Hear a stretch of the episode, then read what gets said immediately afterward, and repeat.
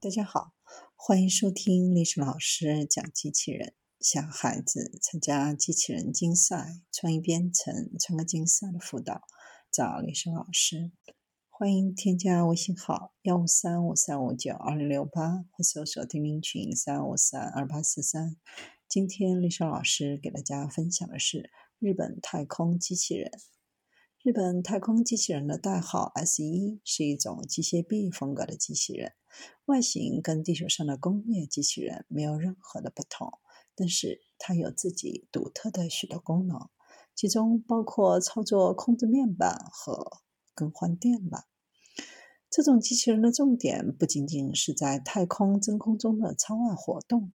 机器人的设计者是在母亲去世后开始研究这种机器人。对于母亲的不幸去世，他认为通过机器人的干预本来可以避免，于是开始开发能扩展、增强人类能力的机器人。最终发现太空是机器人的一个好机会，于是这款机器人就诞生了。